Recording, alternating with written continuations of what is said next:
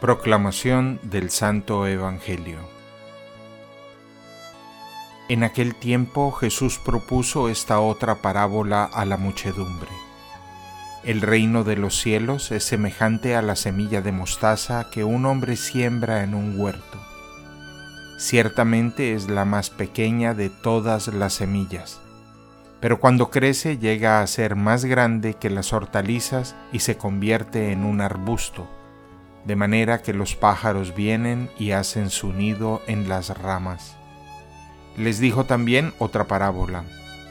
El reino de los cielos se parece a un poco de levadura que tomó una mujer y la mezcló con tres medidas de harina, y toda la masa acabó por fermentar.